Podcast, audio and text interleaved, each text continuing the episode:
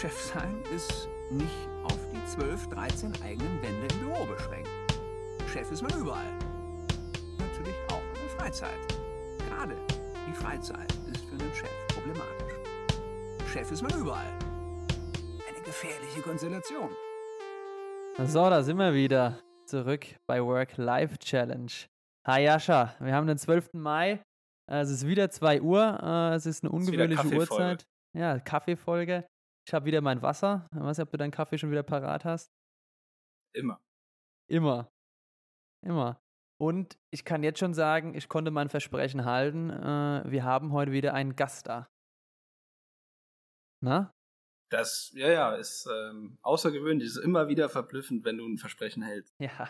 Kommt, kommt nicht allzu häufig vor, aber in letzter Zeit äh, doch immer häufiger.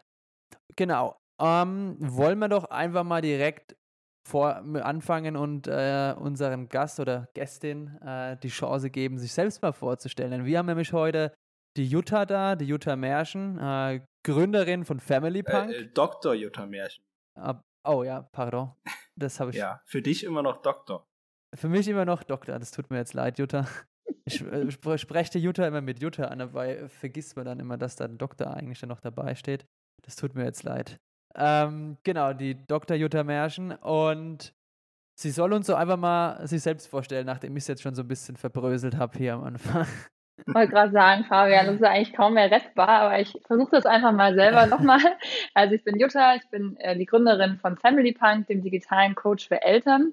Ich bin 40 Jahre alt, äh, ich wohne in der Nähe von München. Ich habe mit meinem Mann zusammen drei kleine Kinder. Die Zwillinge sind jetzt knapp sechs und unser Nesthäkchen ist vier. Ich bin studierte BWLerin vor wirklich Unzeiten, so zu Zeiten, als es Podcast, Facebook, Instagram und so weiter alles noch nicht gab. Also Ende der 90er habe ich BWL studiert, habe danach promoviert und war danach erstmal über zehn Jahre bei McKinsey. Ich habe bei McKinsey zwei ähm, große Jobs gehabt. Die eine war ganz klassisch in der Beratung bis zur Projektleiterin. Bin dann intern gewechselt, hatte übrigens nichts mit den Kindern zu tun. Bin einfach intern gewechselt und habe dann jahrelang so digitales äh, Produktmanagement und digitales Portfolio-Management gemacht für ein größeres Software-Portfolio innerhalb von McKinsey. Und Anfang 2019 habe ich dann die Firma verlassen, weil ich dachte, es muss doch noch irgendwas anderes geben da draußen. Und bin dann ähm, ins Startup-Ökosystem in München äh, eingestiegen und habe dann im Sommer 2019 die Idee zu Family Punk entwickelt. Genau, und ich denke mal, über die ähm, Journey, über die Reise seitdem bis hierher sprechen wir gleich noch. Deshalb stoppe ich hier jetzt einfach mal mit meiner Vorstellung. Aber vielleicht noch, wenn ich nicht ähm, arbeite, wenn ich nicht in Quarantäne bin und wenn ich mich nicht um die Kinder kümmere, dann bin ich total gerne in den Bergen. Das liegt ja irgendwie nahe, hier in, in München verortet zu sein. Und wenn ich so richtig viel Muße habe, dann praktiziere ich auch sehr gerne Yoga. Okay, also du bist jetzt gerade, weil du sagst Quarantäne, du bist gerade raus. Wir sind gerade raus, genau. Wir haben jetzt zwei Wochen hinter uns und ähm, ja, ich kann nur sagen, das ist mit äh, drei Kindern und auch einem Au pair, das natürlich auch keine große Lust hat, sich ähm, quasi 14 Tage nicht aus dem Haus zu bewegen. Auch nur so mittelmäßig eine große Freude, aber letzten Endes haben, haben wir das geschafft, wie so viele Familien das irgendwie in den letzten Monaten schaffen mussten. Und ich kenne auch einige, die das bereits mehrfach hinter sich haben. Ich glaube, da sind wir immer noch gesegnet, dass wir das erst einmal jetzt durchleiden mussten. Und ich hoffe auch sehr, dass es jetzt mit ähm, dem kommenden Sommer für alle und vor allem auch für alle Familien ein bisschen einfacher wird.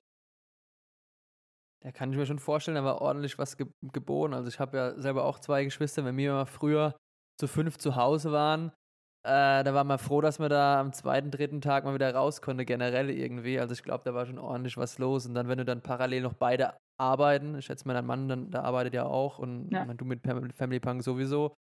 Ja, da war ordentlich äh, was los, glaube ich. Da war. Ja. Kamst du dazu zum Arbeiten oder? Ja, es ging Beziehungsweise kamst du auch davon weg? ja, also ich finde, das vom Arbeiten wegkommen ist ja eh so ein Phänomen der letzten 14 Monate, dass diese Grenzen auch so krass verfließen. Ne? Also im Grunde geht man, wenn man nicht das Glück hat, in einem Coworking zu arbeiten, das ein super tolles Hygienekonzept hat und, und rund um die Uhr offen ist, was ja die wenigsten haben, dann ist ja die meiste Arbeitszeit verbringt man ja zu Hause, wo man auch die meiste Freizeit mittlerweile verbringt. Und ähm, ich finde, es ist schon eine berechtigte Frage, kommt man zum Arbeiten, aber kommt man auch vom Arbeiten wieder weg? Und Ich würde sagen, das zum Arbeiten kommen, ja, anders als sonst. Ähm, das liegt einfach daran, wenn die Kinder zu Hause sind, das Stoppschild an der Tür wird entweder von meinen Kindern oder wahrscheinlich von den meisten Kindern in so einem Alter noch nicht wirklich akzeptiert. Also sie haben wirklich tolle Stoppschilder gemalt, aber ich hatte meine Kids dann trotzdem teilweise im 10-Minuten-Takt hier drin stehen und ich tue mir dann einfach sehr schwer, mich zu konzentrieren. Ich glaube, es geht vielen so. Mm, klar. Aber es gab auch wirklich Phasen, wo ich in, in Ruhe arbeiten konnte, wo die Jungs irgendwie draußen waren, wo sie irgendwie im Garten Fußball gespielt haben, Bull gespielt haben, wo sie, mein Mann hat mit ihnen das Gartenhaus gestrichen. Also so, so Sachen, die sie dann doch auch mal ein paar Stunden beschäftigt haben. Und ich habe dann auch einfach versucht, sehr fokussiert und auch sehr mit sehr starker Priorisierung zu arbeiten. Was mir in der Tat eher schwer fällt, ist dann die Arbeit auch mal sein zu lassen. Also einfach auch mhm. nach dem Abendbrot, nach dem Kinder ins Bett bringen, nicht direkt wieder an den Schreibtisch zu gehen. Weil es ist ja, und ihr beide kennt das ja, auch teilweise schon länger als ich, als Gründer oder als Gründerin, das hört ja nie auf. Also es ist ja nie, man ist ja nie fertig. Es ist ja nie so, dass man das Gefühl hat, so, jetzt habe ich eigentlich alles geschafft, was ich schaffen wollte. Und jetzt muss ich mir erstmal wieder neue Arbeit suchen. Sondern zumindest geht es mir so, dass ich das Gefühl habe, ich könnte immer noch mehr machen, ich könnte immer noch noch mehr umsetzen von dem, was ich mir vorgenommen habe. Ich habe immer noch 250 E-Mails in meiner Inbox. Ähm, und dieses, wann ist gut, ja, wann ist auch mal, mal versuchen, irgendwie Abstand zu gewinnen, das finde ich genauso, eine genauso große Herausforderung, wie das, dieses sich im Rahmen dieses Familienkontextes auch die Freiräume zu schaffen, vernünftig zu arbeiten. Wie mhm. machst du das, das, momentan? Ist es, hast du da so feste, sage ich mal, für dich Zeiten, wo du sagst, okay, da arbeite ich jetzt immer, beispielsweise, wenn die Kids im Bett sind oder bevor die Kids wach sind, äh, dass du da dann einfach schon mal ein, zwei Stunden für dich hast, um, sage ich mal, vielleicht auch mir geht es zumindest immer so, ich mache ganz früh immer so Eat the Frog, also so die Aufgaben, auf die ich am wenigsten Bock habe, äh, und, und arbeite die dann ab, schön früh, bevor es überhaupt losgeht. Hm, hast du da auch irgendwie so Gewohnheiten, Routinen diesbezüglich? Ja, habe ich schon. Also bei uns ist es ja so, dass die Kinder im Normalfall gehen die ja aufgrund der Tatsache, dass wir beide berufstätig sind und dass wir eben keine Kinderbetreuung rund um die Uhr sicherstellen können. Selbst mit Au-pair geht es nicht gehen die ja aktuell in die Notbetreuung beziehungsweise in den eingeschränkten, eingeschränkten Regelbetrieb. Das heißt, im Normalfall habe ich schon einen Arbeitstag irgendwie von 8.30 Uhr bis so 17.30 Uhr ungefähr mit klar auch einer Mittagspause. Den habe ich schon jeden Tag relativ fix. Und dann so ab 17.30 Uhr, aller spätestens aber 18 Uhr ist auf jeden Fall erstmal Pause, weil dann ist Kinderzeit, dann ist Abendessen, und dann ist auch einfach ein bisschen Zeit, um, um sich mit den Jungs zu unterhalten, zu hören, wie deren Tag war, was gerade so die großen Themen sind. Und je nach Stimmung am Tag würde ich sagen, geht der, geht's auch schon mal ab 17 Uhr dann irgendwie rund. Das hängt ein bisschen davon ab, ob ich eben zu Hause arbeite oder ob ich im Coworking bin. Was ich hm. schon, was ich mir ähm, sehr fest vorgenommen habe, ich mache immer so, ich versuche alle zwei Wochen so eine Retrospektive mit mir selber zu machen. Also was läuft gut, was läuft nicht so gut, keep change, also was will ich verändern, was will ich beibehalten. Und da stand auf einem Zettel, und es steht auch immer wieder drauf, nicht abends spät und morgens früh arbeiten. Und morgens früh heißt halt für mich irgendwie 5 Uhr morgens aufstehen, irgendwie 10 nach 5 am, am Schreibtisch und dann zwei Stunden sehr ungestört arbeiten, bis die, bis die Jungs aufstehen und auch mein Mann aufsteht, also so bis Viertel vor sieben. Und da versuche ich eigentlich, wenn ich so eine Frühschicht mache, da versuche ich eigentlich genau das Gegenteil von dem zu machen, was du machst, äh, Fabian, oder zumindest, also weiß nicht, ob es genau das Gegenteil ist, aber ich versuche eigentlich die, die kreativen Sachen zu machen. Also ich versuche meinen Content zu schreiben, ich versuche meine Artikel zu schreiben, ich versuche ähm, Marketingmaterialien zu schreiben, wo ich einfach so einen gewissen Schreibflow brauche, um da richtig reinzukommen. Also ich oder ich äh, schreibe dann E-Mails, wo ich weiß, allein auch das Formulieren der E-Mail dauert einfach einen Ticken länger. Das nicht nur einfach ein Hi und Danke, sondern da, da brauche ich ein bisschen Inhalt. Und das versuche ich eigentlich dann meistens morgens zu machen. Und dann kommt tagsüber kommen einfach wahnsinnig viele Meetings und Calls. Ähm, ich denke manchmal, ich verbringe eigentlich den ganzen Tag irgendwie nur in Meetings, also in Zoom-Meetings oder Google Meet-Meetings. Und dann ist eben diese Pause am Abend und äh, meistens ist es halt so, dass ich mich doch abends nochmal hinsetze, so ab halb neun, neun. Und ähm, ich versuche aber eben nicht beide Extraschichten zu machen. Also ich halt sage, ich mache mhm. entweder die eine Extraschicht, also die Frühschicht am Morgen oder eben die Spätschicht am Abend, damit es nicht so komplett ausartet. Aber ich meine, ihr kennt es auch, ähm, ist nicht immer Wunschkonzert. Manchmal gibt es Deadlines, manchmal müssen Dinge fertig werden, manchmal gibt es einen Bug, der gefixt werden will und dann sitzt man halt irgendwie morgens und tagsüber und abends dran. Ich kannte es ja auch, also ich war ja auch vor kurzem noch in der Quarantäne. Hast du es in der Quarantäne aber dann auch schon mehr gemerkt, ne? Wahrscheinlich hast du dann, weil man, ich fand, in der Quarantäne war es noch was anderes, selbst wenn man im Homeoffice ist, ähm, irgendwie fängt man dann sogar aus Langeweile wieder an zu arbeiten, wenn, wenn man so gar nichts machen kann. Hattest du das bei dir auch oder hat diese Lehre quasi, haben das die Kinder gefüllt? Ja, ich glaube, das ist, ähm, und das ist, habe ich auch letztes Jahr immer schon gesagt, also wir, ich glaube, wir, wir alle, wir 80 Millionen Menschen in Deutschland und die irgendwie 350 Menschen in, Europa, wir empfinden diese Quarantäne und diese Pandemiezeit, glaube ich, alle sehr unterschiedlich. Und es gibt wahrscheinlich so gewisse Muster, wie wir es empfinden. Und ich glaube, es ist ein Riesenunterschied, ob ich einfach kleine Kinder zu Hause habe oder ob ich ähm, vielleicht in einer WG wohne mit ein oder zwei weiteren Erwachsenen oder ob ich zu Hause bei den Eltern vielleicht noch wohne oder ob ich ganz alleine wohne. Und ich glaube, dass die, die Momente der Freude und die Momente des Leids, die sind total unterschiedlich, weil ich habe ja nie das Gefühl, dass ich alleine bin. Ne, ich habe ja, also das mhm. Wort einsam, ich habe ich habe zum Beispiel eine wahnsinnige Sehnsucht, auch mal alleine zu sein. Also so richtig alleine, auch nicht in, in, in diesem familiären Kontext eingebettet zu sein, sondern einfach mal für zwei Tage wirklich nur Zeit mit mir und für mich zu haben. Und ich glaube, viele, die jetzt nur so im Studium sind und vielleicht am, am Studienort geblieben sind, nicht zurück zu den Eltern gezogen sind oder eben ähm, in den 20ern, 30ern alleine wohnen, für die ist das irgendwie, wie du bist, also wie du sehnst dich nach alleine sein. Ich bin die ganze Zeit alleine, ne? Das ist so gar nicht, es sind einfach wirklich unterschiedliche Welten. Und bei mir ist es so, ich arbeite, ja. ähm, also ich habe nie Langeweile. Also ich kenne, ich kenne wirklich keine Langeweile, weil zum einen hält mich natürlich hier die, ähm, die Family gut auf Trab und na, solange die, die Jungs nicht schlafen, ziehen die alles, alle Aufmerksamkeit, die sie gerne haben möchten. Und wenn ich sagen würde, nee, ich will aber nicht arbeiten, dann fallen mir auch, auch in der Quarantäne 20 Sachen ein, die ich, die ich machen kann. Ob es jetzt irgendwie Sport im Wohnzimmer ist, ob es irgendwie ähm, endlich das Sachbuch, was ich gerade lese, mal fertig lesen, ob es telefonieren mit Freunden und Freundinnen ist, wozu ich viel zu selten komme, ob es Keller ausmisten oder den Kleiderschrank ausmisten ist. Also mir fallen, wenn du mir jetzt zwei Wochen geben würdest und sagen würdest, du darfst nicht arbeiten und die Kinder sind auch nicht da, äh, dann wäre ich zum einen natürlich deswegen auch sehr traurig, aber ich hätte, ich hätte keine Minute Langeweile. Also das, äh, ich glaube, das mhm. ist aber einfach mhm. wirklich auch so die, die Lebensphase, die man so hat als als Eltern, wenn die Kinder klein sind, das Wort Langeweile ist so, ist, ja, glaube ich, für viele. Ja, das ist jetzt gar nicht so, so ähm, negativ intoniert, weil, ähm, also ich glaube, Langeweile muss man sich auch mal gönnen. Das ist so ein Luxus, den wir uns alle viel zu selten gönnen, äh, einfach mal so nichts zu machen, weil man, also klar, das ist auch so. Man hat immer irgendwas zu tun und man, man versucht auch manchmal, weil man das so negativ assoziiert, einfach irgendwas zu machen, wenn man gerade nichts merkt, man macht gerade nichts. Und ich glaube, also es, für mich persönlich liebe das auch alleine zu sein ab und zu und dann auch mal so gar nichts zu machen, sich einfach mal so zu langweilen. Ja, ich würde es, ich würde es Muße nennen, das Wort dann, und so Muße haben. Und ich bin wahrscheinlich auch jemand, der mit so Muße ist für mich auch ganz ein schwieriges Konzept. Also ich hätte gerne mehr Muße. Und sicherlich könnte ich auch in, mhm. meinen, in meinem Leben mehr Muße haben, wenn ich das mehr üben würde. Aber je nach, glaube ich, Persönlichkeit und Gemütszustand ist das einfach was, was eher natürlich kommt.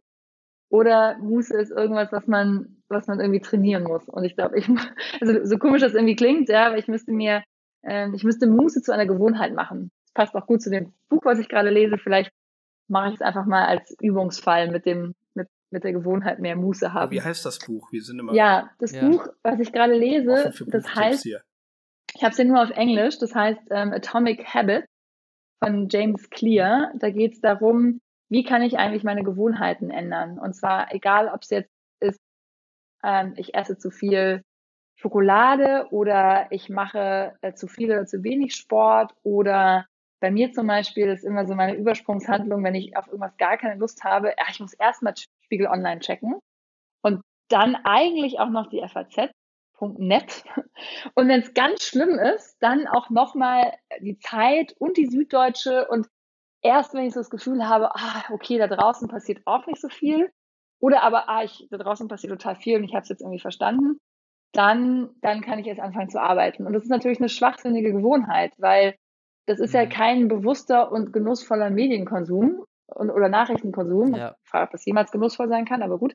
Äh, sondern es ist ja wirklich nur so eine Übersprungshandlung. Das ist so, meine, meine Maus will eigentlich irgendwie zur E-Mail oder zum Google Drive oder zu sonst irgendwas, aber so reflexartig geht es irgendwie zu Spiegel Online. Und es ist ein konditionierte, eine konditionierte Gewohnheit bei mir. Und zwar ist es immer so mit, mhm. ich sitze am Rechner, ich will was vermeiden, ah, zack, Spiegel Online.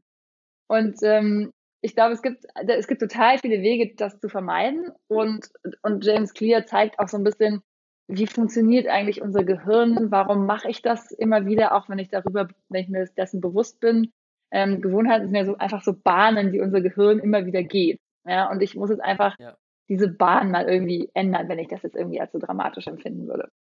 So, und ähm, dieses Buch finde ich insofern cool, weil ich glaube, es hilft im Privaten genauso wie im Professionellen. Und ähm, ja, ich bin jetzt so zur Hälfte durch. Ich habe schon ein bisschen nach vorne geblättert. Das heißt, ich weiß schon, was kommt, aber ähm, das ist zum Beispiel was, was ich in den nächsten Tagen fertig lesen will. Oh, bist du auch so ein Mensch, der vorblättert in Büchern? Ja, unbedingt. Guckst du auch Filme, guckst du auch bei Filmen das Ende nein, vor? Nein, das, nein, ich bin eine große Cineastin. Also ich war das zumindest früher, als man noch ins Kino gehen durfte oder ins Kino gehen konnte. Und äh, nie im Leben würde ich einen Film ähm, vorspulen und das Ende. Äh, nein, also da bin ich, da bin ich dann, glaube ich, zu sehr. Ähm, Oder guckst du, guckst du bei Netflix-Serien, guckst du vorher, wie viel äh, Folgen es hat? Nee, ähm, also zum einen habe ich kein Netflix. Also geht das schon mal nicht. Aber bei Amazon Prime, was ich habe, ähm, bin ich immer total verärgert, wenn ich wieder, Entschuldigung, wenn ich wieder eine, Se eine Serie gefunden habe, die schon wieder nur eine Staffel hat und ich die dann total toll mhm. finde und mich dann nach Ende der letzten Folge irgendwie wieder ärgere und denke, oh Mann, warum habe ich mir schon wieder so eine Serie rausgeschaut, die nicht mindestens irgendwie fünf Staffeln hat?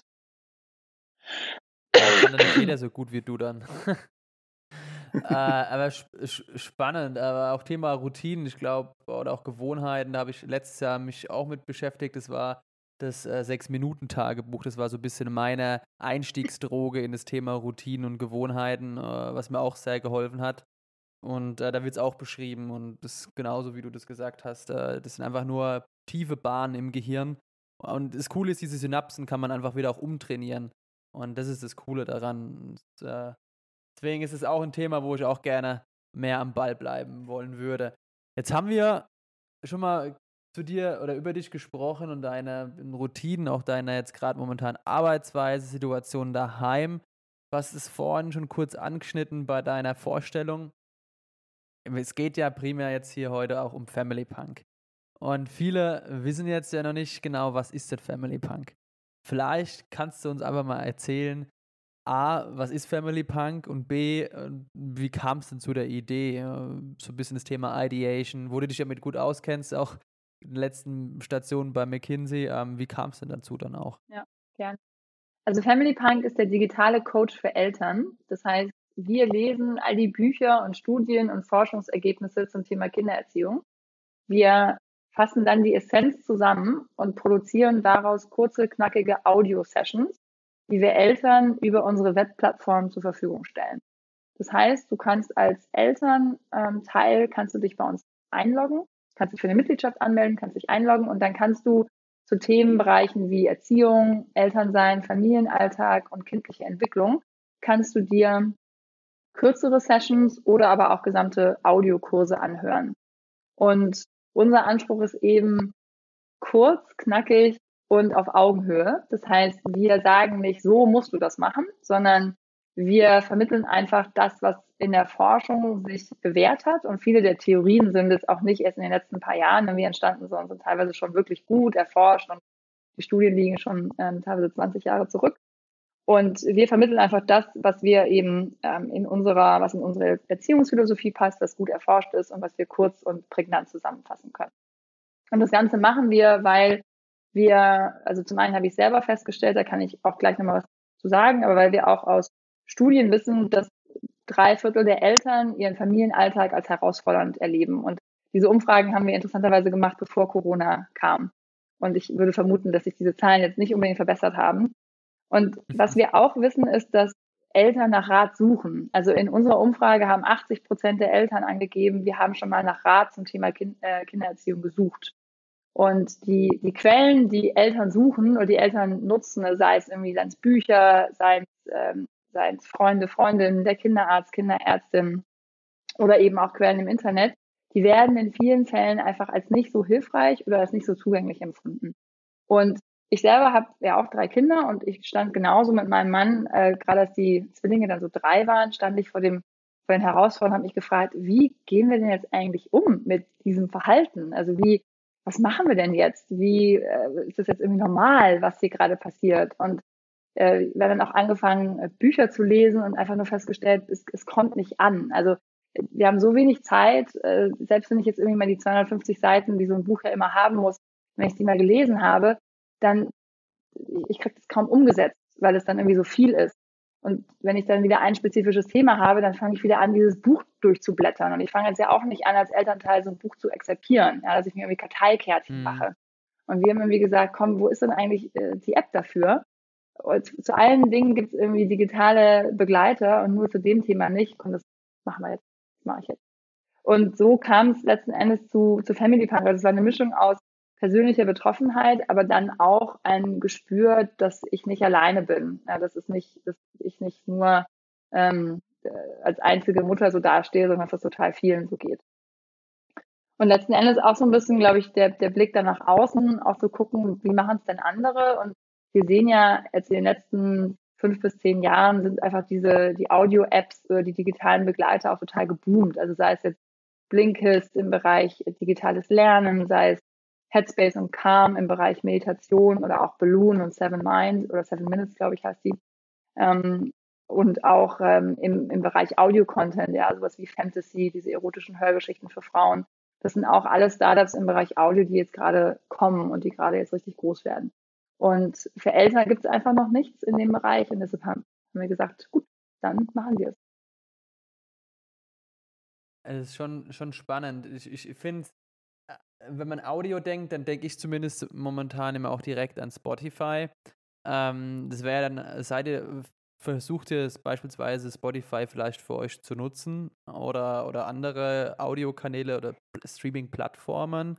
Ähm, oder warum sagt ihr direkt, okay, wir machen uns die Mühe und machen was eigenes in der Hinsicht? Ja. Und da so die Punkte. Also die, die Vision ist auf jeden Fall wirklich was eigenes zu haben. Die Vision ist sogar wirklich eine eigene App zu haben. Und das liegt vor allem an der Benutzerführung. Also wir sind jetzt aktuell ja gestartet im März mit unserem Angebot, mit unserer Plattform. Die Plattform ähm, basiert auf einer, einer Standardplattform, die wir entsprechend konfiguriert haben. Und wir sehen natürlich auch an allen Ecken und Enden, dass das von der User Experience und von der Usability her auch noch Einschränkungen hat. Also wir können äh, auf dieser Plattform, und ich glaube, wir können auch auf keiner anderen Plattform, die es gibt, so wie wir wirklich wollen. Weil das ist die Natur mhm. von, von Plattformen. Also man hat den Riesenvorteil, wir konnten jetzt einfach deutlich schneller an den Markt gehen und deutlich schneller ein Produkt für Eltern anbieten, als wenn wir es selber programmiert hätten. Aber die Nachteile sind natürlich, dass wir eine begrenzte Benutzerführung haben, dass wir eine begrenzte Menüführung haben, dass die Suche nicht so ist, wie wir sie gerne hätten. Also bin ich jetzt, dass ich sage, wow, jetzt haben wir das Produkt draußen und das ist jetzt irgendwie das Ende der Fahnenstange und jetzt müssen wir nur noch neuen Content produzieren, äh, ganz und gar nicht. Sondern ich sehe es eher mhm. so, dass es eine Vorstufe ist, dass es ein erstes wirklich gutes Produkt ist, wo wir unseren Content zur Verfügung stellen können. Aber von dem, wie ich Family Punk auch positionieren möchte, nämlich wirklich als dein, als der digitale Begleiter, als der digitale Coach, da erwarte ich dann auch von uns, von uns oder auch von mir selber eine andere, ähm, eine andere, ein anderes, eine andere Interaktion. Ja, und das kannst mhm. du über so Plattformen wie Spotify, auch über die Plattformen, die wir nutzen oder über digitale Lernplattformen, kannst du das meiner Meinung nach überhaupt gar nicht herstellen. Plus, mhm. was du ja bei sowas wie Spotify auch komplett verlierst, ist ja auch das Branding. Also du bist dann ja einfach komplett mhm. in einer fremden Markenwelt, in einer fremden ähm, in der fremden ähm, Haptik, in der fremden Farbgebung und kannst dich ja kaum noch absetzen. Und das ist irgendwas, wo ich auch sage, das passt auch nicht zu, zu Family Punk. Also auch diese Welt von Spotify zum Beispiel, dieses Schwarz-Grün, das ist gar nicht die Welt von, mhm. von Familie. Ja, das ist auch, das ist ja super, das ist ja total durchgestylt und es ist irgendwie alles mega edel und Familie ist ehrlich gesagt so ziemlich das Gegenteil. Also das ist einfach laut und es ist bunt und es ist chaotisch und es ist liebevoll und es ist ähm, herzlich und es ist herzzerreißend. Also das würde ich jetzt gar nicht so mit dieser Welt von Spotify zum Beispiel verbinden. Mhm. Deswegen ist Family Punk orange, weil so eine Mischung ist aus allem. Ja. genau. Family Punk ist ja bewusst nicht rosa, na, ne, weil wir sagen, Family Punk ist ein Angebot für Eltern. Also wir sind ja nicht der mhm. nächste Mama-Coach, sondern wir wollen zugänglich sein auch für Männer, weil ich der totalen Überzeugung bin, dass Erziehung ist keine Frauensache. Erziehung ist kein Mütterthema, sondern es ist ein Elternthema. Im besten Fall beide Eltern Definitiv. zusammen. Ja, aber nicht, äh, es ist kein reines Mama- und Frauenthema. Ja. ja, da kannst du ja wahrscheinlich gleich äh, aus der eigenen Erfahrung noch ein bisschen erzählen.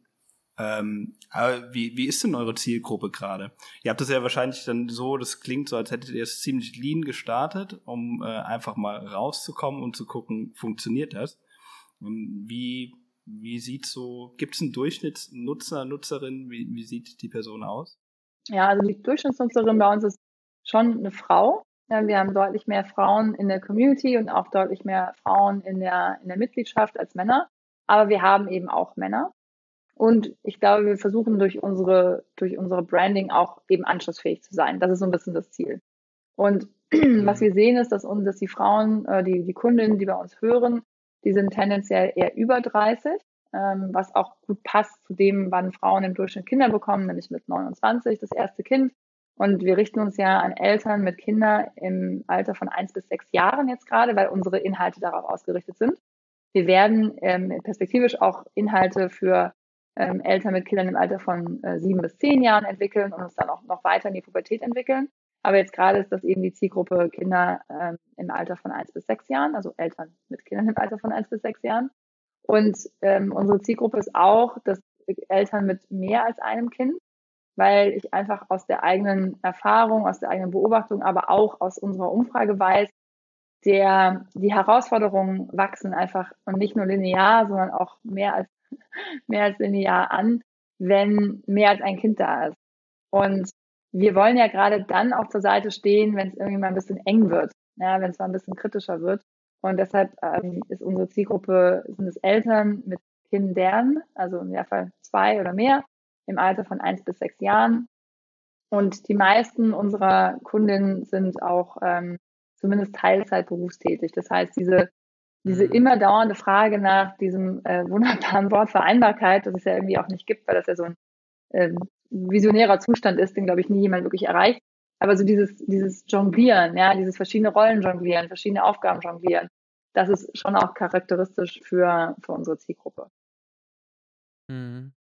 Und was kriege ich so als Eltern von Family Punk? Also, wie ist meine Situation? Wann lege ich mir Family Punk zu und was, was gibt mir Family Punk? Ja, also du, du kommst zu uns, glaube ich, aus zwei Motivationen heraus. Zum einen, wenn es wirklich einfach knistert und knallt und eng ist zu Hause. Also wenn wirklich ähm, der, wenn die Herausforderungen einfach sichtbar sind. Also heißt Konflikte mit den Kindern, Konflikte auch vielleicht mit dem Partner zum Thema Erziehungs- oder der Partnerin zum Thema Erziehungsfragen. Wenn du dir unsicher bist, wenn du dich einfach auch vielleicht inkompetent fühlst und denkst, so mein Gott, was soll ich denn jetzt machen? Und das sind übrigens alles Wörter, die ich äh, gar, die ich auch auf mich, äh, für, für, mich verwenden würde. Ja, es ist gar nicht Dinge, die ich jetzt irgendwie anderen zuschreibe, sondern genauso habe ich mich auch gefühlt.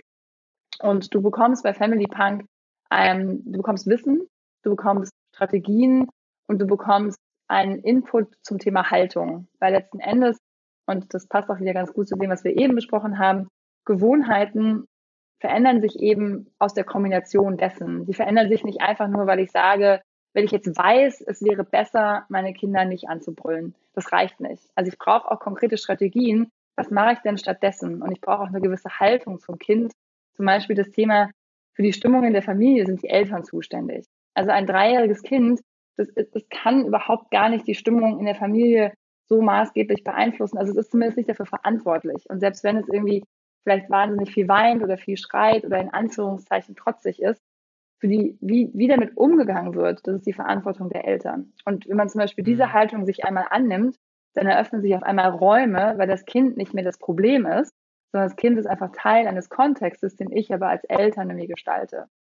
Und das heißt, du bekommst Wissensstrategien und Mindset und ganz konkret bekommst du eben kurze, knackige Inputs, die du, die dich die entweder dir was, dir, dir entweder Inspiration geben oder dir wirklich konkrete Handlungsempfehlungen geben, die du umsetzen kannst. Und das Endergebnis mhm. ist eine, also es ist mehr Harmonie zu Hause, es ist mehr, eine bessere Beziehung zu deinem Kind, zu dir selber, zu Partner oder Partnerin. Und es ist einfach wie so ein bisschen diese Leichtigkeit in den Familienalltag zu bringen, weil ganz oft haben wir ja dieses, dieses Gefühl von, oh, es ist alles so viel. Und das ist es auch. Es ist es wirklich auch. Ähm, und zugleich kann ich eben mit so ein paar Tricks und Strategien, ähm, kann ich mir das Leben leichter machen. Und genauso wie wir über, ja, was hast denn du für Hacks irgendwie beim Marketing oder was sind dein Gründungshack oder was sind dein Produktivitätshack, mhm. ne? Genauso, ich will das gar nicht so oft auf Hacks reduzieren, aber genauso kann ich mir eben auch so eine Welt schaffen, wie ich besser diesen, diesen Familienalltag navigieren kann. Und dafür sind wir da. Ja, wir sind quasi so eine Art Navigationshilfe und du selber überlegst dir dann, okay, diesen Teil kann ich super gut integrieren, der passt einfach nicht zu mir. Und ähm, letzten Endes bekommst du auch immer eine Anlaufstelle, wo du zu Themen dir Input holen kannst. Ja, und das eben über eine relativ große Bandbreite, die eben Eltern so alle äh, betreffen. Und jetzt eine Frage, äh, die mir da einfach kommt, ist ja, also die, es ist ja eine digitale Lösung für Content, ja. für spezifischen Content. Und äh, da ja Content ja das ist, was ihr letztendlich verkauft, Content, der hilft. Das heißt, ihr, ihr braucht wahnsinnig viel Content. Ähm, jetzt bist du ja alleine im Gründungsteam.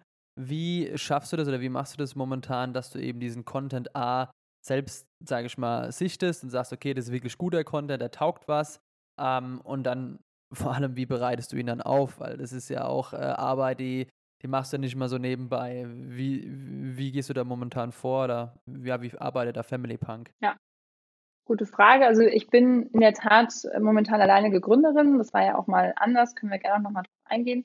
Aber es ist nicht so, dass ich alleine bin bei Family Punk, sondern ich habe ein Team um mich herum von Kolleginnen und Kollegen aus äh, verschiedensten Bereichen, sei es irgendwie Finance und HR oder Marketing, aber vor allem auch ein relativ großes Team im Bereich Content. Und das sind Kolleginnen aus äh, den Studienfächern Erziehungswissenschaften, Psychologie, Pädagogik. Ähm, und ich habe auch eine Teilzeitkraft, äh, die eben auch äh, ehemalige Jugendreferentin ist, also sich wirklich inhaltlich sehr gut mit den Themen auskennt. Und was wir dann machen, ist, wir fangen immer an, dass wir die Themen festlegen. Also wir haben ja unsere vier großen Themenschwerpunkte und natürlich machen wir viel Wettbewerbsrecherche, was machen die anderen, was sind so die großen Themen, die man einfach in dem Bereich äh, abdecken ähm, sollte. Dann legen wir einfach die, wir legen die Themen fest. Dann beginnt eine Recherchephase, wo wir einfach gucken, was gibt es denn für, für Content, was gibt es für Studien, was gibt es für Bücher, was gibt es für Artikel zu dem Thema. Und wir schauen dann da wirklich eher in bereits validierte ähm, quasi Literatur rein. Also wir würden jetzt nicht irgendwie anfangen, einfach nur so im Internet abzukupfern, sondern wir schauen einfach in die Primärliteratur rein oder schauen eben auch mal in die Quellen rein, was ist denn da eigentlich in den Studien genau ähm, geschrieben worden. Und dann schreiben wir ähm, aus diesen, auf dieser Basis schreiben wir dann Sprechtexte.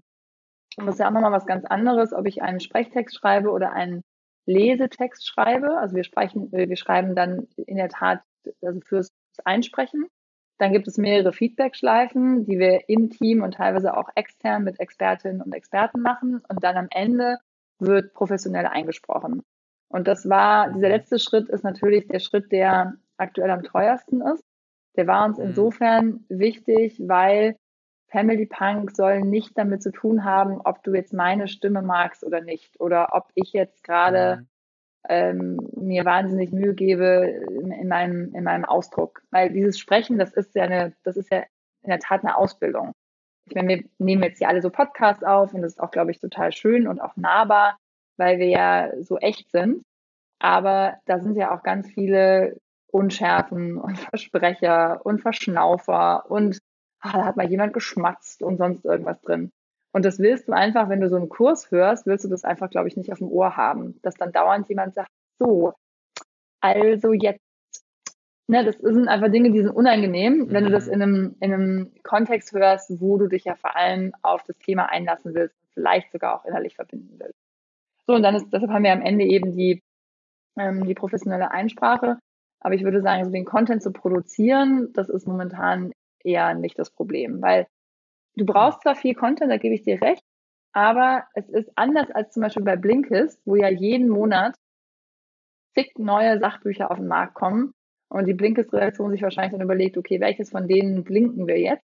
ähm, ist es ja bei uns so, dass die Themenvielfalt natürlich irgendwann endlich ist. Ja, irgendwann haben wir einfach mhm. alle Themen besprochen und dann können wir es natürlich nochmal anders beleuchten und so weiter. Und wir können uns, also wir haben, glaube ich, noch viel vor, weil wir einfach vom Alter der Kinder noch nicht ganz so, ne, wir sind ja bisher eingegrenzt auf eins bis sechs. Aber irgendwann hast du einfach so die großen Themen, die auch übrigens fast alle Eltern treffen, die hast du einfach irgendwann, haben wir die im Kasten. Ihr könnt ihr dann auch den Content, oh, sorry, Jascha, jetzt müssen wir uns absprechen. Jetzt darfst du. Ja, äh, ne, das ist auch genau das, was ich mir auch gedacht habe. Das ist ja schon endlich das Thema. Was passiert dann? Wie, wie geht es dann weiter? Weil ihr habt ja auch, glaube ich, ein Abo-Modell, ne? Also du musst ja trotzdem immer wieder was Neues liefern, um die Kundinnen bei der Stange zu halten, quasi. Ja.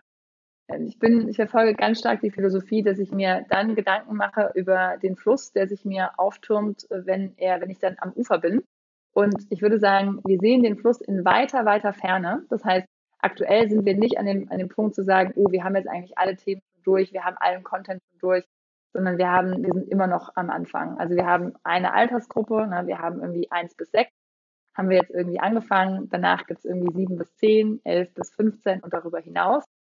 Ähm, das heißt, da sind noch, da sind noch, noch viele Themen und es sind auch, ähm, auch wenn das sich dann von der Erziehungsphilosophie vielleicht nicht grundlegend ändert, die Beispiele ändern sich. Und das ist wichtig, weil wenn ich ein achtjähriges Kind habe, das irgendwie in meinen, in meinen Augen vielleicht aggressives Verhalten an den Tag legt, dann kann ich mir zwar das, den Input zum Thema aggressives Verhalten bei Kleinkindern anhören, aber, und ich kann auch ähnliche Strategien anwenden, aber ich kann mich mit den Beispielen nicht verbinden. Weil dann eben mit acht nicht mehr die Sandkastenschaufel, die berühmt-berüchtigte, irgendwie geklaut wird und dann dem anderen eins übergezimmert wird, sondern mit acht passieren dann irgendwie andere Dinge. Ja. Dann ist es ein Messer. Ja. Vielleicht ist es dann schon ein Messer. Das kann oder alles passieren. Es ist auf jeden Fall mal irgendwie vielleicht ein, ein Ritterschwert oder ein, ein Stock, wo es dann irgendwie beim Kämpfen ein bisschen, bisschen wild wird. Und diese, diese Verbindung mit den Eltern, die ist ja total wichtig. Und deshalb haben wir, glaube ich, in, selbst im deutschen Content haben wir noch sehr viel Raum zu wachsen. So, und dann gibt es natürlich neben der deutschen Sprache andere große Sprachen. Das wird ein Wachstumsfeld sein. Das heißt, ich sehe jetzt momentan noch nicht, dass wir an den Punkt kommen, wo wir sagen, wir haben das jetzt irgendwie alles durch. Hm. Und jetzt, jetzt habt ihr, jetzt habt ihr, äh, jetzt habt ihr ja, macht ja den Content primär, den ihr dann quasi aufnehmt, also Sprach, also sprachlich aufnehmt.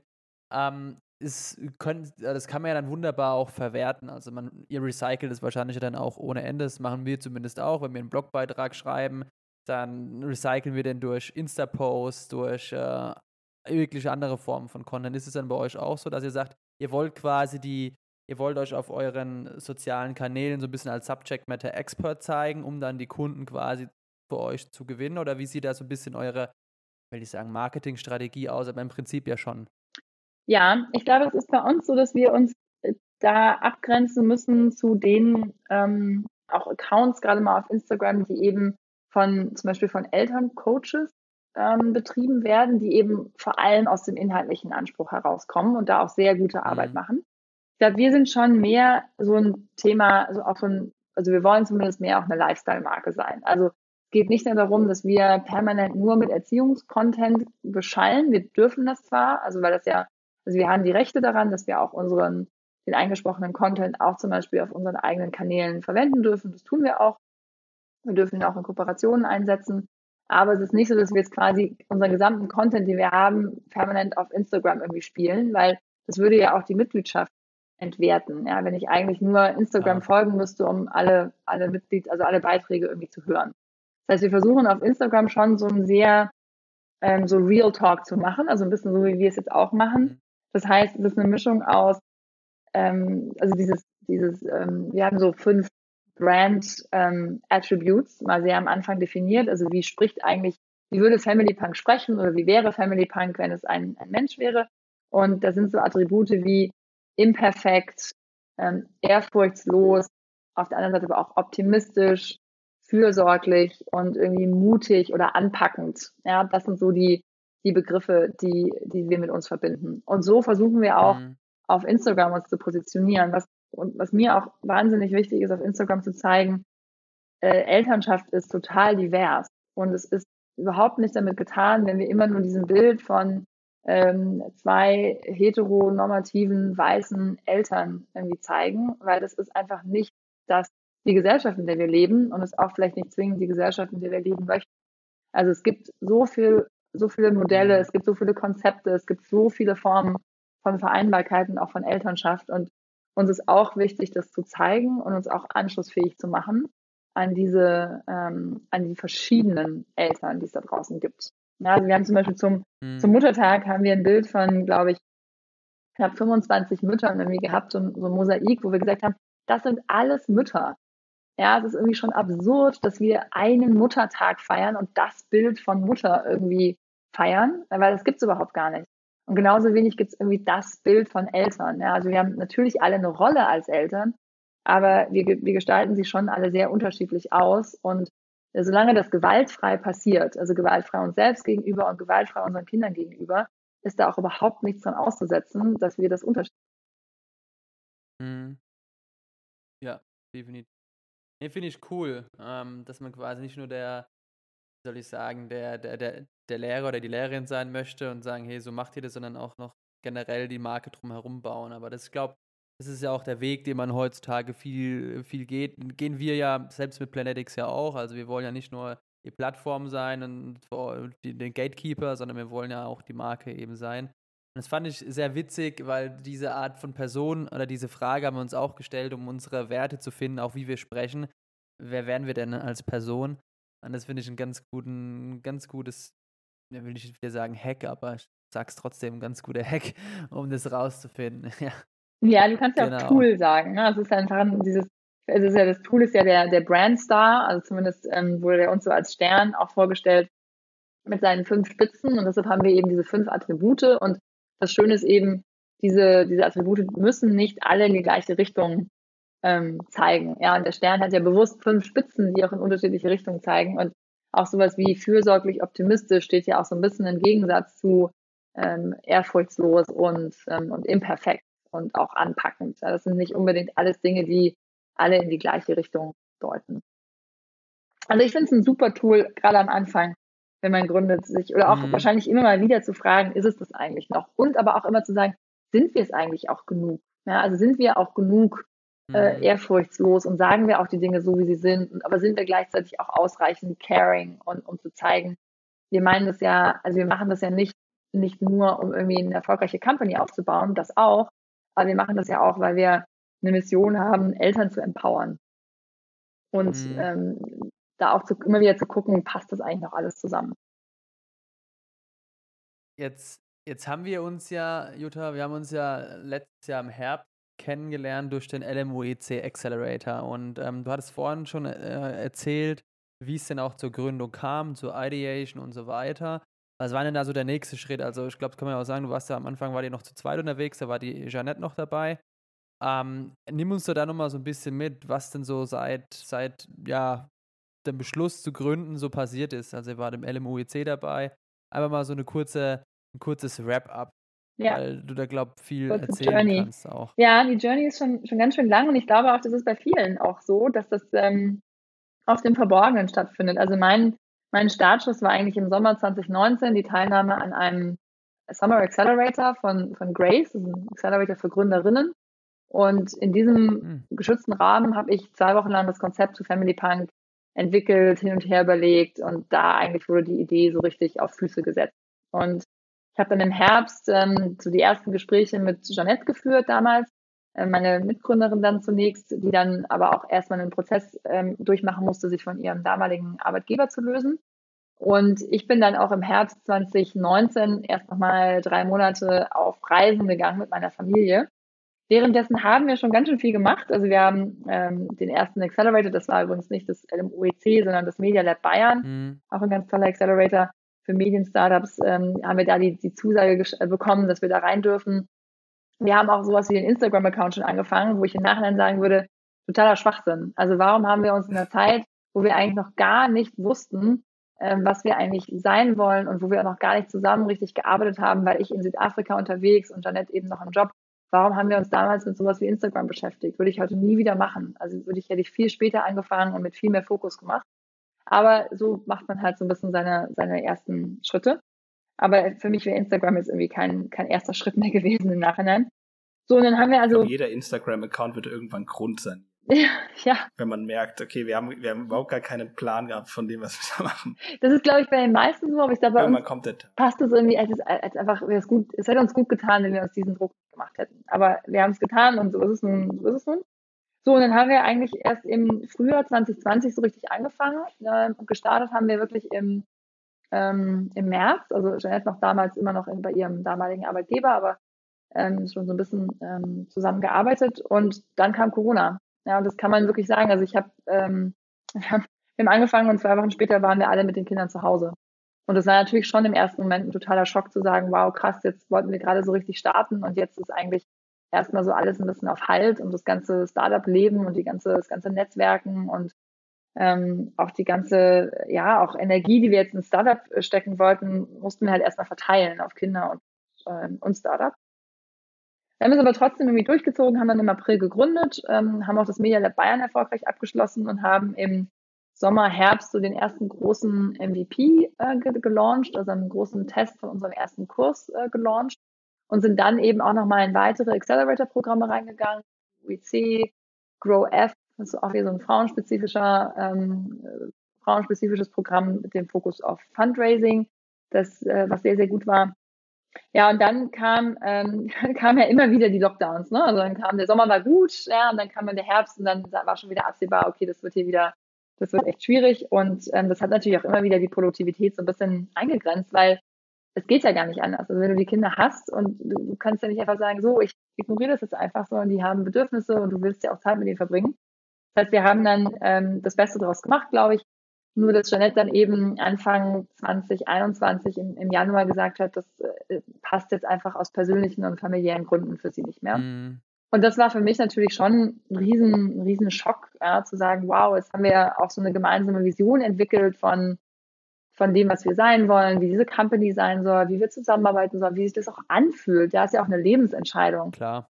Und das war schon ein ziemlicher Schock, dann zu sagen, wow, okay, dann mache ich es wohl mal alleine weiter, ja. Und ähm, ich finde, wir haben, also ich habe dann mit, ich habe dann sehr viel Kraft aus dem Team auch gezogen und wir haben dann als Team einen wirklich wahnsinnigen Kraftakt gemacht zwischen Ende Januar und Ende März, dieses Produkt, wie wir es jetzt wirklich haben möchten, in diesem ersten Schritt auch auf den Markt zu bringen und haben aus all dem gelernt, was wir 2020 gemacht haben, sei es Marketing, sei es Produkt, sei es Feedback von Eltern und haben ihnen diese, diese Plattform ähm, rausgeschnitzt und rausge, rausgesteckt. Und jetzt ist quasi so ein bisschen der Umschwung, ne, also jetzt im April erfolgt, weg von Fokus auf Produkt für mich, sondern eben eher Fokus auf Marketing. Und das ist schon, mhm. finde ich, gerade wenn man eben so Single Founder ist, sich das so bewusst zu machen, dass man, dass man ja auch endlich ist, ne? dass man auch nur endlich viele Stunden im Tag hat und auch, dass der, zumindest mein Kopf auch nur endlich viele große Themen parallel treiben kann. Und ich zum Beispiel, wenn ich einen Fokus aufs Produkt lege, dann ist, kostet es so viel Energie und Kraft, das voranzutreiben, dass ich nicht parallel einen genauso großen Fokus auf Marketing legen kann. In, mit mhm. meiner, mit meiner Kapazität, mit meiner Kraft. Ja, und das ist auch so eine Erkenntnis von, auch mein Tag hat nur 24 Stunden, auch wenn ich sie effizient nutze, auch wenn ich versuche, meine Zeit gut einzuteilen ähm, there's only so much that's going to give, ja. Ähm, ja, deshalb stehen wir jetzt quasi da, wo wir sagen, wir haben die, die Plattform, wir haben die ersten KundInnen, wir haben die ersten zahlenden KundInnen. Ähm, das ist natürlich immer, finde ich, schön für ein Startup, wenn das erste, auch der erste Umsatz gemacht wird. Aber das ist jetzt auch wirklich nur der Anfang von jetzt müssen wir und wollen wir auch wachsen weil ein Content-Startup mhm. eben auch nur dann funktioniert, wenn der Content auch gehört wird und der Content auch einen Impact ja. hat. Ja. Weil wir machen das ja, wie gesagt, nicht für uns, ich mache das ja nicht für mich selber, um mir zu beweisen, ich kann ein Startup gründen, sondern ich mache das ja, weil ich Eltern empowern will. Und das muss ja die Messlatte mhm. für uns sein. Ich glaube, das ist ja auch das, was ein, was, was erfolgreiche GründerInnen oder auch hm, weniger erfolgreiche vielleicht unterscheidet, ist dieses, man macht es jetzt nicht, weil man jetzt irgendwie aus Langeweile jetzt gründet und dann irgendwie sagt, man sieht es als Projekt und vielleicht, wenn ich Glück habe, werde ich reich, muss nie wieder arbeiten, sondern man sieht es ja äh, noch mal eine Stufe höher. Also du willst jetzt die Eltern empowern, der Jascha will äh, mit Mitarbeiteraktionen den Mitarbeitern was Gutes tun und Mitarbeiterinnen. Wir wollen den Sport nachhaltiger gestalten. Das sind ja alles, sage ich mal, die Karotten, die uns da nach vorne treiben und jetzt nicht, äh, sage ich mal, äh, ja, denn äh, das Geld, ähm, das ist ein Nebeneffekt, der passieren kann, aber auch wahrscheinlich nicht eintreten wird, sagen wir es mal so. ähm, bis dahin äh, fließt noch viel Wasser die Isar runter in dem Fall. Ähm, und jetzt bist du ja alleine unterwegs. Vielleicht nochmal einen, einen das ganz kurz dazu fragen, ah, wenn ja. ich darf. Und zwar, ich glaube Klar. schon, dass das Anspruch, dass der Anspruch sein muss, dass wir Unternehmen aus, aus dem Purpose und aus einer Sinnhaftigkeit heraus gründen. Und dass das auch gerade in, da wo wir als Gesellschaft jetzt stehen, auch wirklich die Messlatte sein muss für Erfolg. Aber wir müssen uns, dürfen uns auch nichts vormachen, es ist es einfach noch nicht. Ja, es gibt ausreichend viele ähm, Unternehmen, Startups, die wirklich sehr erfolgreich sind nach den, nach den traditionellen Kriterien, nämlich Umsatz und, mhm. ähm, und auch Gewinn, die einfach keinen besonderen Purpose haben oder wo der Purpose irgendwie sehr vordergründig ist, ja, oder wo das irgendwie sehr gegreenwashed, gewhitewashed, wie auch immer ist. Also, und ich will das auch gar nicht so ganz krass irgendwie verurteilen, ja, weil ich finde, es darf schon, es dürfen schon auch Gründer und Gründerinnen sagen, ich möchte irgendwie diesen Markt besetzen oder ich möchte irgendwie ja. diese Opportunity nutzen und ich möchte das, ich möchte da jetzt auch wirklich ein, ähm, eine hohe Rendite erwirtschaften. Also ich, wie gesagt, ich finde, der Anspruch muss es sein, Impact zu haben und der Anspruch muss es sein, auch, auch aus dem Purpose heraus auch die Gesellschaft besser zu machen. Ähm, und mhm. zugleich haben wir aber genug Vorbilder auch in den Reihen der deutschen Startups, die einfach aus mit wirklich klugen, guten Methoden das auch ohne große Sinnhaftigkeit sehr erfolgreich machen. Mhm. Klar. Definitiv. Ich meine, ja, also ich glaube, da sind wir schon einer Meinung, auch was, was, was die Verantwortung gegenüber der Gesellschaft heutzutage zumindest eben äh, betrifft. Da wird ja auch in vielerlei Hinsicht sehr darauf geachtet, gerade bei diesen ganzen verschiedenen Acceleratoren, sei es jetzt beim LMUIC, da gibt es ja den Respondent Accelerator hier in München noch äh, durch die Quant äh, Stiftung, also BMW Foundation. Also wird sehr viel gemacht in der Hinsicht. Da schauen auch die Investoren, Investorinnen sehr drauf. Also viele wollen nicht nur diese eine äh, Cash Cow, sagen wir es mal so, sondern die wollen auch wirklich sagen, die wollen selber auch machen, okay, mit meinem Geld möchte ich äh, Impact schaffen ähm, oder Impact fördern und ähm, das beobachten wir schon überall. Genau. Und ähm, jetzt wollte ich vorhin was sagen. Und zwar äh, habe ich, weiß ich noch, wir haben im, im, wir waren gemeinsam mal bei einem Pitch gewesen, wo ich mir dachte, oder wo dann Rafa und ich auch dabei waren und wir gesagt haben, Mensch, da in Family Punk hätten wir die Kohle, würden wir auf jeden Fall investieren, weil es einfach auch so, ich habe jetzt zwar selbst keine Kinder, aber kann mir das einfach sehr gut vorstellen, dass es funktioniert. Und jetzt an welcher habt ihr damals gepitcht? Das war im Januar. Ähm, wir haben dann auch nochmal gesprochen gehabt. Im, im März war es, glaube ich, mal. Wo steht ihr denn jetzt? Also ist für euch das Thema Investoren oder Geldgeber noch ein Thema oder mhm. erstmal ad acta gelegt oder wie steht ihr da gerade da? Das, ähm, das ja. Thema Funding ist auf jeden Fall, Fundraising ist auf jeden Fall ein Thema. Wir haben jetzt gerade eine kleine Business Angel Runde abgeschlossen und das ist jetzt quasi der Grundstock, mit dem wir die Traction jetzt wirklich zeigen müssen. Also das heißt, das Geld wird vorrangig in Marketing investiert werden und wir werden damit einfach zeigen müssen und auch wollen das auch zeigen, wie, was ist eigentlich der beste Kanal, der beste Weg, um Eltern auf uns aufmerksam zu machen und Eltern auch zumindest mal zu bewegen und auszutesten und Probe zu hören und uns eine Chance zu geben. Das ist für mich jetzt auch erstmal der, der erste relevante KPI. Ist noch gar nicht so mhm. unbedingt wie viele zahlende Kundinnen habe ich irgendwie am Ende, sondern erstmal schaffen wir diese erste Hürde, dieses Sign-up, dieses uns das Vertrauen zu schenken, zu sagen, ja, ich habe genug Infos, ich habe Lust, das irgendwie mal auszuprobieren. Mhm. Ähm, lass uns doch mal, ich glaube, wir, wir haben, wir sind alle relativ hart durchgetaktet. Lass uns doch mal, also ich glaube, wir hätten noch tausende Fragen, äh, aber lass uns mal konkret den Fall äh, Familie bei dir durchgehen. Wie, wie ist es denn bei euch zu Hause? Wie ist die Aufteilung? Dein Mann arbeitet auch, auch als Gründer, weil wir hatten letztens eine Gründerin hier, die äh, auch mit einem Gründer zusammen äh, ist, war. Wie ist bei ja, euch die, genau. die Situation? Mein, mein Mann ist ähm, zwar im Startup-Umfeld äh, aktiv, aber der ist nicht, er ist nicht Gründer, er ist ähm, CFO bei einem, bei einem Münchner Startup. Also wahrscheinlich auch nicht minder beschäftigt. Nein. Wie, wie kriegt ihr das auf die Reihe? Wir kriegen das auf die Reihe durch ausreichend Support, den wir auch immer schon hatten. Also ich finde, es ist äh, so zwei Vollzeitjobs oder Vollzeitkarrieren gehen in meiner Wahrnehmung nur einher damit, dass man sich frühzeitig und auch immer wieder den Support bei der Kinderbetreuung holt. Das heißt für uns konkret, wir haben einen Kindergarten, der hier um die Ecke ist, der ganz toll ist, wo die Kids gerne hingehen. Und dann haben wir ein Au-pair, die bei uns im Haus wohnt, die dann, dann nachmittags die Kinder betreut. Und wir haben punktuell auch eine Babysitterin, die dann nochmal dazukommt, um ja mal größere Aktionen zu machen oder wenn damals, als es noch ging, um mal ins Schwimmbad zu gehen, zusammen mit unserem Au-pair und den, den Kindern. Das heißt, wir fahren schon ein relativ intensives Betreuungsmodell, ist aber aus meiner Sicht die einzige Möglichkeit, dass ich wirklich in Ruhe und auch mein Mann in Ruhe arbeiten können. Ja, gerade jetzt, wo wir ja auch zu Hause sind, das, das, die Kinder wollen und die haben ein Bedürfnis nach Aufmerksamkeit, die haben ein Bedürfnis nach, nach Lernen und Entwickeln und das muss ein Erwachsener eben befriedigen. Und wenn mhm. ich das nicht kann und mein Mann ja. das nicht kann, dann braucht es eine andere Bezugsperson. Und da haben wir mit sowohl unserer, unserer, ich muss eigentlich Kindersitterin sagen, weil es sind ja keine Babys mehr, und auch unserem Au-pair einfach wahnsinnig Glück, dass da auch sehr tiefe Verbindungen mittlerweile zu den Kindern bestehen.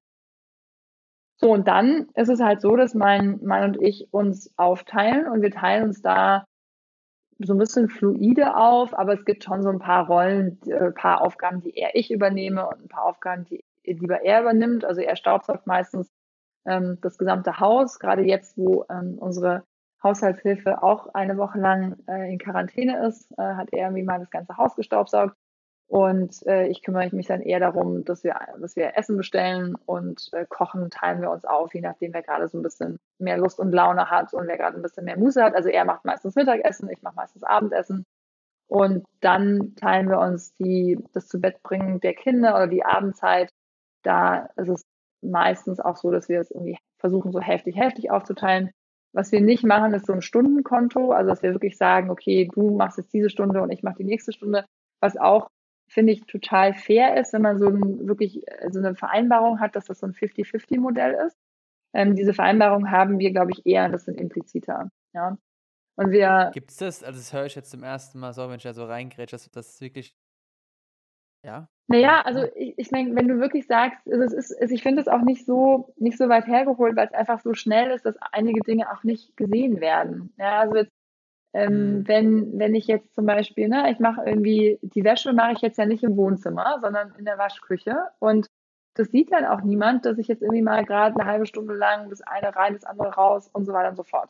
Und es ist ein, das sind so, das sind so pillepalle Beispiele, aber wenn du einfach so einen, so einen Haushalt mit fünf Personen hast, da kommt da einfach bei dem Thema schon mal einiges zusammen. Ja, oder für uns irgendwie einkaufen gehen heißt meistens, der Einkaufswagen, also wenn ich nicht bestelle, der Einkaufswagen ist so voll, dass ich es kaum alles aufs Band bekomme. Ja, das ist ein Wocheneinkauf bei uns, weil einfach echt viel gegessen wird mit sechs Menschen im Haushalt. Und ähm, also ich, ich finde, es immer dann ähm, sinnvoll, auch das wirklich auszugleichen oder auch ein bisschen sich das sehr visibel zu machen, egal wie man, wo man es aufschreibt, wenn eine der beiden Parteien, nennen wir die mal einfach so, also ein, ein, einer der beiden Elternteile, das Gefühl hat, irgendwie ist hier nicht fair oder irgendwie passt es für mich nicht. Weil du bekommst ja Dinge, die du nicht messen kannst, bekommst du ja sehr schwer gemanagt.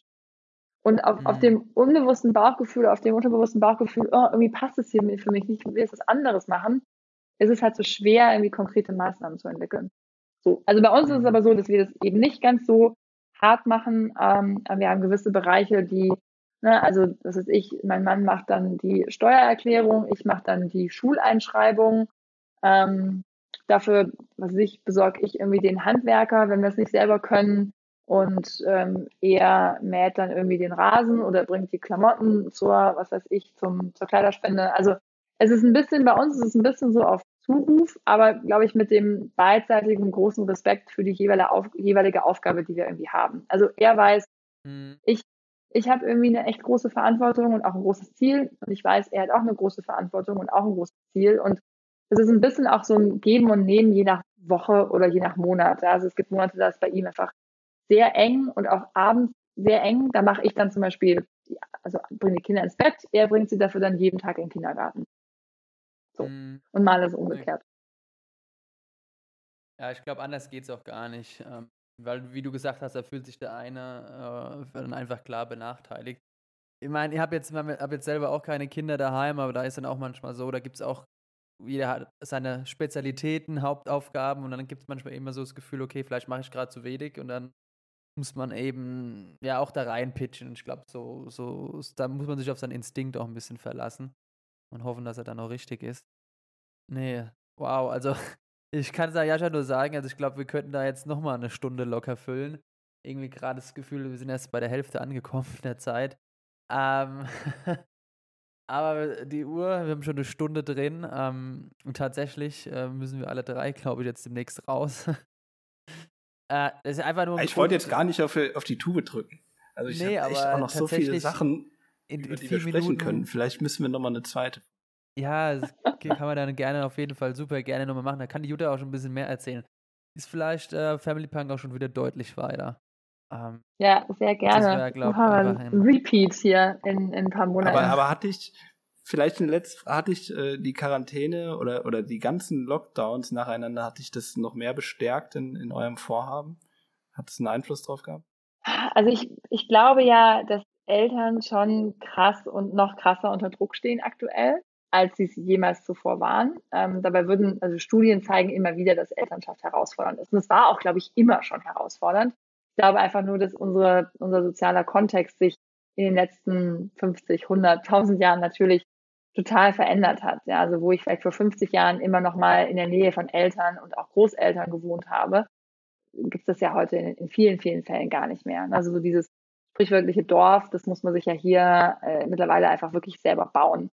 Ähm, ich glaube, was ich mhm. beobachte, ist, dass interessanterweise die Eltern sehr viel, sehr aufspringen auf Dinge für ihre Kinder. Also hier die neueste Bastelidee oder hier irgendwie die neueste Beschäftigung und so weiter. Und da, glaube ich, auch sehr viel Geld ausgegeben wird. Das zeigt sich ja auch an so Kinderprodukten wie die Tony Box.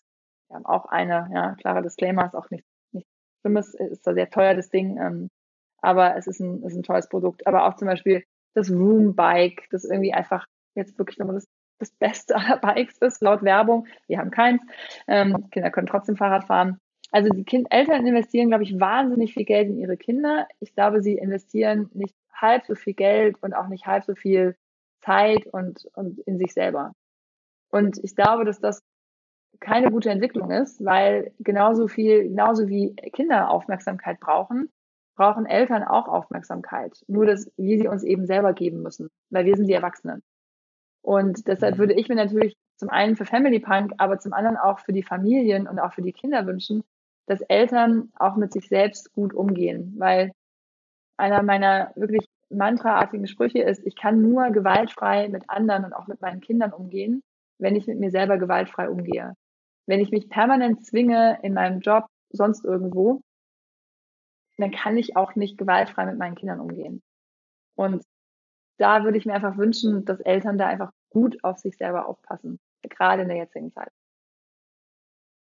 Das ist doch mal das Wort, jetzt machen wir zwar nicht Sonntag, aber zum, was ist morgen für ein Feiertag? Weiß gar nicht, Fronleichnam? Ich weiß nicht. Ja, morgen ist äh, Vatertag. morgen ist auch Vatertag. Auch so aber viel, viel wichtiger, ja. am Samstag ist Tag der Familie. Also, Noch das ist vielleicht das Wort zum Tag Sonntag war Familie. Muttertag, da haben wir alles komplett. Nee. Ja, Meine Mutter super. hat übrigens am Sonntag noch zu mir gesagt, ähm, ja, das wäre schön, wenn ich das mal vorher hätte lernen können, Eltern das wäre schön, wenn es da was geben würde, wenn man, wenn man darauf vorbereitet wäre. Ja. Ich, ja. Und ich glaube, wir, wir tun uns. Family Punk. Dafür gibt es Family Punk, genau. Und ich glaube, wir, wir tun uns einfach da so schwer, weil uns auch, glaube ich, immer wieder eingeredet wird, das muss man doch können. Oder das ist doch einfach nur Bauchgefühl. Und aus meiner Sicht ist das genauso wenig wie eine gute und gesunde äh, Ehe oder Partnerschaft zu führen, das ist auch nicht nur Bauchgefühl, sondern es gibt total klare wissenschaftliche Erkenntnisse, wie das funktionieren kann, dass man auch, dass man langfristig glücklich wird. Und genauso gibt es eben gute wissenschaftliche Erkenntnisse, wie man sich mit den Kindern etwas leichter macht. Und dafür sind wir da. So, aber ich will absolut nicht unfreundlich sein, aber ich muss tatsächlich. Los. Ich muss tatsächlich äh, los. Äh, ja, vielen, vielen Dank, Jutta, äh, für deine ja, sehr Zeit. interessant. Also, ich will es jetzt gar nicht schmälern durch mein abruptes Ende, sondern ich schätze es unglaublich wert. Und äh, ja, ich kriege gerade die Nachricht, die Person wartet schon im Raum. Äh, deswegen virtuell, im virtuellen Raum. Deswegen mache ich jetzt schon mal los. Ähm, wir reden einfach nochmal ein zweites Mal. Es gibt einfach ein Wiedersehen. Ja. In diesem Sinne. Machen wir. Euch noch einen super Nachmittag. Ebenso. Ja, wir hören Viel Erfolg. Ja, Was mache ich jetzt? Ich drücke jetzt Stopp oder was mache ich jetzt? Jetzt drückst du Stopp. Jetzt drücken jetzt wir alle Stopp. Stopp. Jetzt drücken wir alle Stopp. Genau. Eins, zwei, drei, Stopp. Stopp. Tschüss. Tschüssi.